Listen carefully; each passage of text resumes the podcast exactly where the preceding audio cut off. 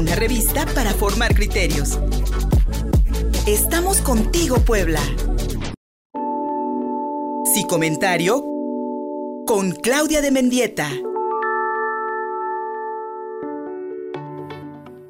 Ya estamos contigo, Puebla.mx. Soy Luis Fernando Soto. Muchísimas gracias por recibirnos este martes en tres bloques informativos que hemos preparado para todas y todos ustedes a través de nuestras redes sociales. Contigo Puebla Radio en Facebook, arroba Contigo Puebla, arroba Luis Soto en Twitter, en Instagram, una cuenta con el mismo nombre y por supuesto en www.contigopuebla.mx, nuestro portal informativo. Búscanos así como www.contigopuebla.mx.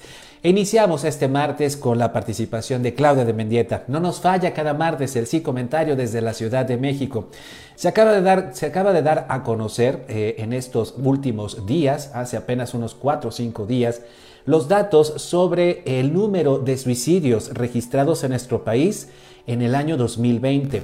De acuerdo con las fuentes eh, consultadas, se trata de el año con más números de decesos por esta vía en la última década. La pandemia silenciosa, mi querida Claudia de Mendieta, y datos que nos hablan de una situación bastante problemática en nuestro país porque el suicidio va en crecimiento. Buenos días.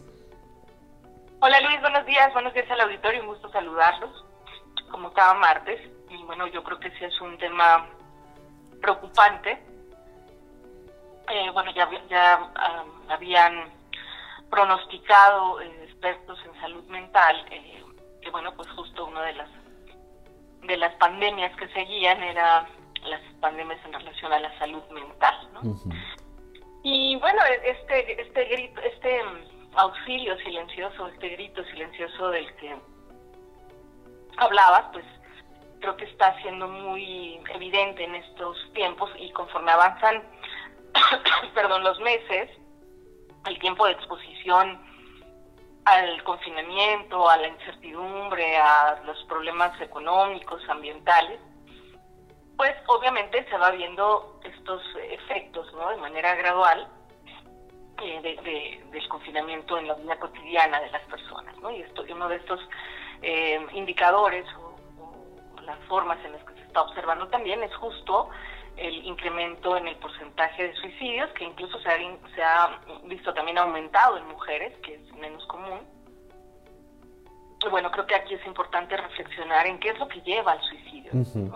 Principalmente es la depresión, ¿no? Y la depresión no es un problema superficial, ¿no? No, es, no, no se va a quitar con que le des un consejo a esa persona o consolarla. Por supuesto, la red de apoyo social va a ser muy importante y le va a dar sostén, pero no es la única vía por la cual podemos ayudar o la más efectiva en, ya en un momento de crisis, ¿no?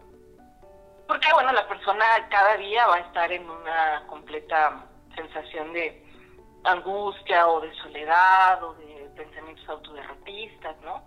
Y entonces, bueno, eso le genera un estado emocional en donde no se siente capaz de salir por ella misma de esa situación. Entonces es importante generar conciencia social, ¿no? Para poder detectar y prevenir que estos eh, casos de depresión mayor desemboquen en, la decisión de terminar con la vida, ¿no? ¿Cómo, cómo, cómo saber si alguien está en riesgo? Bueno, pues lo primero es que observemos que no tenga estos rasgos depresivos, ¿no? Tristeza marcada, irritabilidad constante, apatía, falta de interés, ¿no? Cambios en, sus, en la conducta significativos, abandonar las actividades que normalmente disfruta o las que implican una responsabilidad, ¿no? Eh, no, quiere decir esto, Luis, que toda persona deprimida necesariamente tenga el riesgo de, suicidarse, ¿no? Evidentemente tiene que haber un grado determinado de depresión, un estado de las cosas, de la situación ambiental de ese paciente, bueno, pues como mucho más intensas, ¿no? Pero sí puede ser un, indicador la depresión para el suicidio, ¿no? Como que no, no, normalmente los suicidios ocurren bajo estados de depresión, ¿no? Eh, fíjate que la OMS tiene unas estadísticas donde dice que cada año ocurren cerca de un millón de suicidios en el mundo, lo que representa em, a nivel mundial el 50% de las muertes violentas en hombres y, el y un 71% en mujeres. Y es segunda causa de muerte entre jóvenes de 15 a 29 años de edad. O sea que yo creo que eh, bueno, cualquier persona a cualquier edad puede estar deprimida y puede tener riesgo suicidio. Sin embargo, una edad de riesgo es eh, más marcada, puede estar entre los 15 y los 29 años. En México, pues nuestra tasa eh, hasta 2017, por ejemplo, era de 5.2 por cada 100.000 habitantes, ¿no? Y la quinta causa de muerte en menores de 15 años y esto ha venido en aumento en los últimos 30 años a la fecha. Eh, y bueno, eso es alarmante, ¿no? Porque independientemente de la pandemia, eh, ¿qué pasa con la sociedad? Que se generan estas respuestas emocionales de la gente, sobre todo de la gente más joven. Y bueno, por supuesto, ahora en la pandemia, esas características que llevan a esto, ¿no? Desesperanza aprendida, falta de recursos, ya sea económicos, ambientales, emocionales, familiares. Eh, parece que son circunstancias que continuamente están en crisis y entonces eh, se pueden considerar factores de riesgo. ¿no? Los factores de riesgo pues son muy variados, pero sí es importante destacar algunos que en algunas personas pueden ser cruciales. Por ejemplo, haber sido víctimas de abuso o de acoso sexual, eh, víctimas de violencia física o psicológica, la estigmatización de, las, eh, de alguna condición, ¿no? Eh, y bueno, también las personas que tienen ideación suicida puede que sientan estigmatizadas y eso pueda retrasar que vayan a buscar ayuda y que pueda haber como una, una actitud más responsable sobre el hecho, me refiero a una actitud social más responsable eh, de, cómo, cómo, cómo, manejamos este tema, incluso los profesionales de la salud mental, ¿no? Como no estigmatizarlo, que los medios de difusión no eh, hagan sensacionalismo de suicidios de famosos, por ejemplo, ¿no? Que a veces también es un, un, efecto como por imitación en situaciones emocionales pues de riesgo, ¿no? Eh, y bueno, entre muchos otros factores, pero digamos que estos ambientales y emocionales son centrales, ¿no? Y, entonces van a, a, generar un estado de vulnerabilidad en la persona que si hay un desencadenante familiar o situacional, la ruptura de una relación de pareja, la pérdida del trabajo, eh, problemas eh, familiares fuertes, ¿no?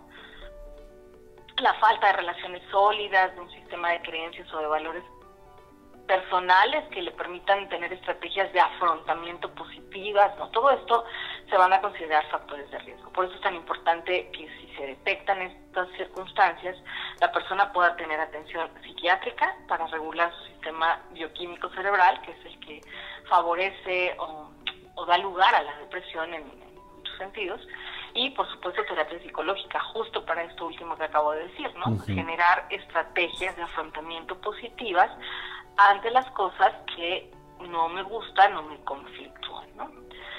Em, en general, el suicidio no es un acto irracional o instantáneo. Normalmente lleva un plan previo donde la persona valora opciones frente a un estado de desesperación. ¿no?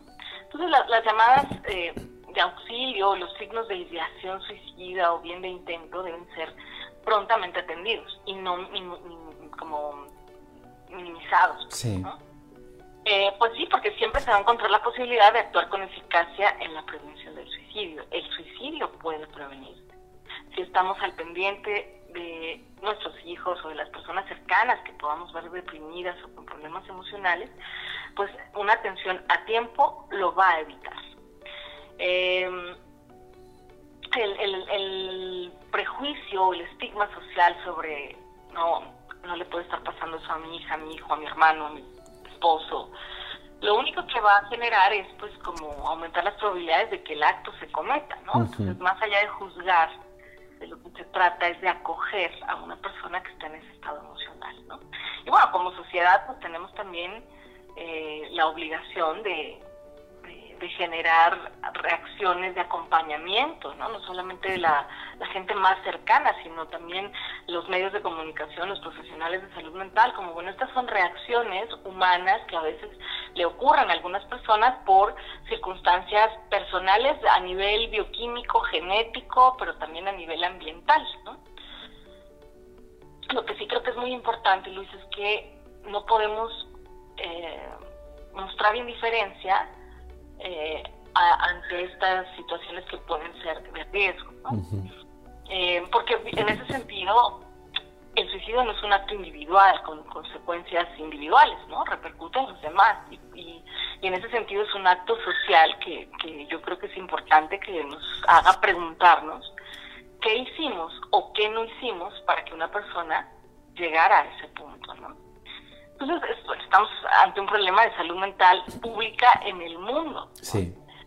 Y, y si partimos de que todos estamos expuestos a padecer depresión, y que esa podría convertirse en una ideación suicida eventualmente, que termine en un suicidio, entonces debemos comprometernos por, como por eh, bueno, desde, desde tu lugar, hacer difusión, eh, concientizar a las personas, desde el mío también, ¿no? Y al interior de nuestras casas, ¿no? De nuestra propia vida, ¿no?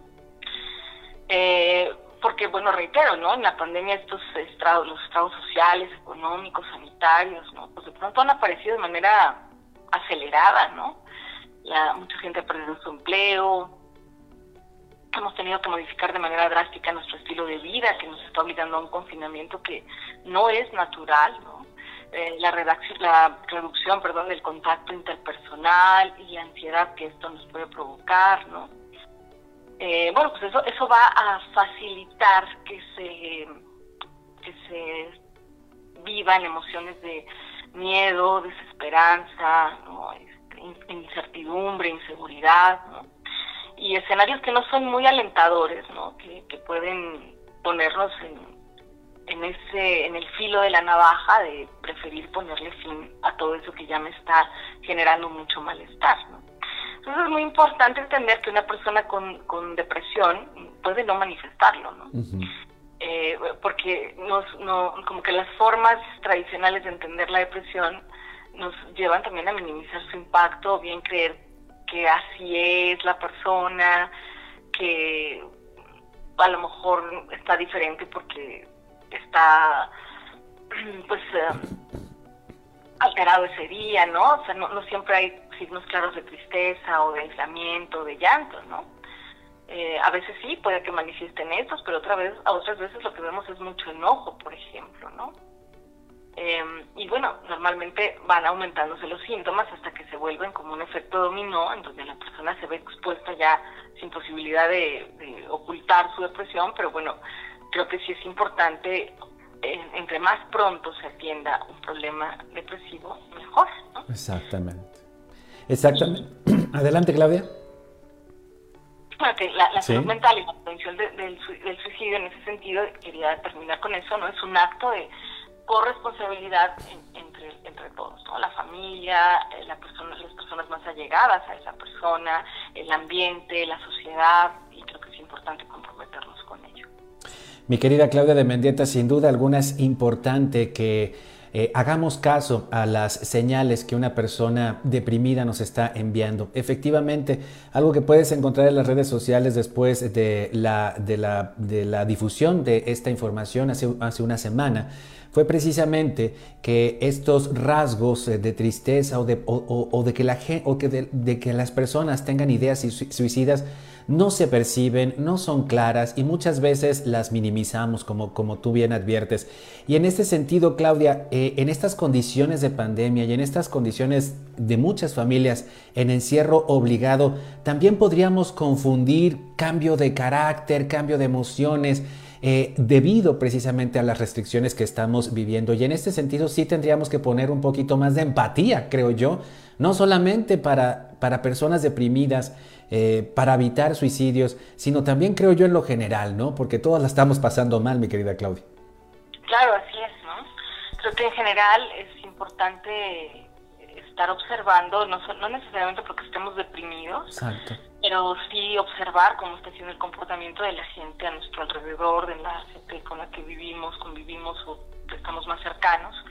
Y algo que dijiste muy importante es que no siempre se manifiesta, o sea, es decir, podemos confundir eh, ciertos cambios de conducta o de carácter por el confinamiento y que en realidad estén manifestando eh, un estado depresivo.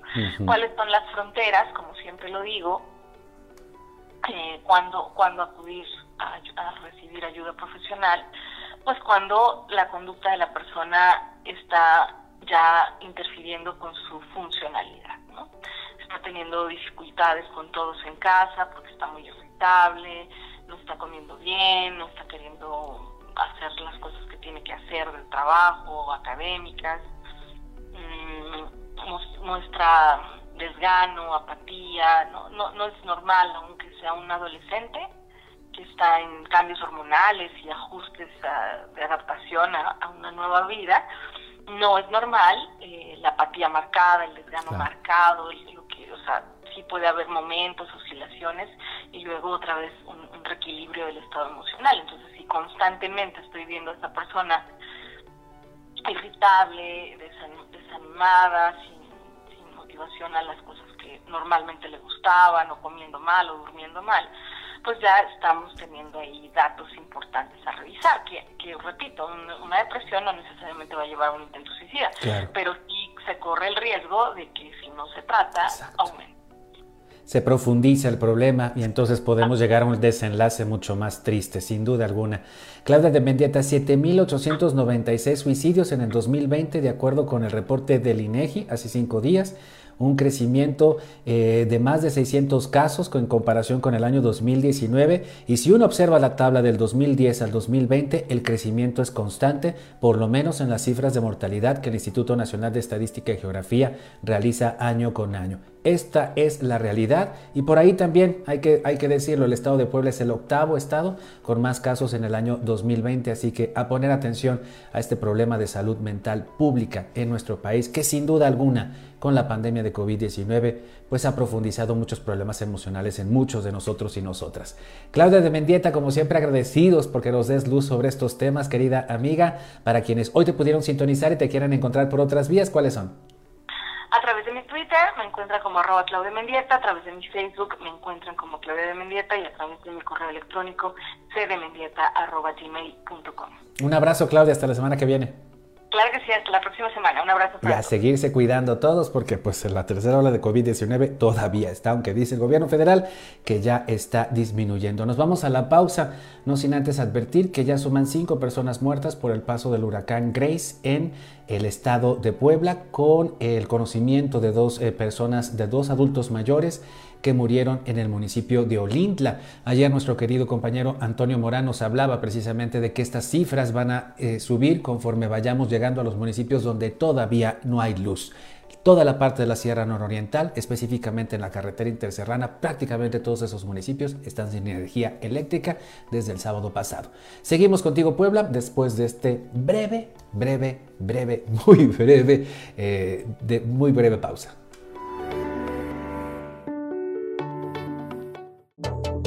En Facebook y en Twitter. Estamos contigo, Puebla.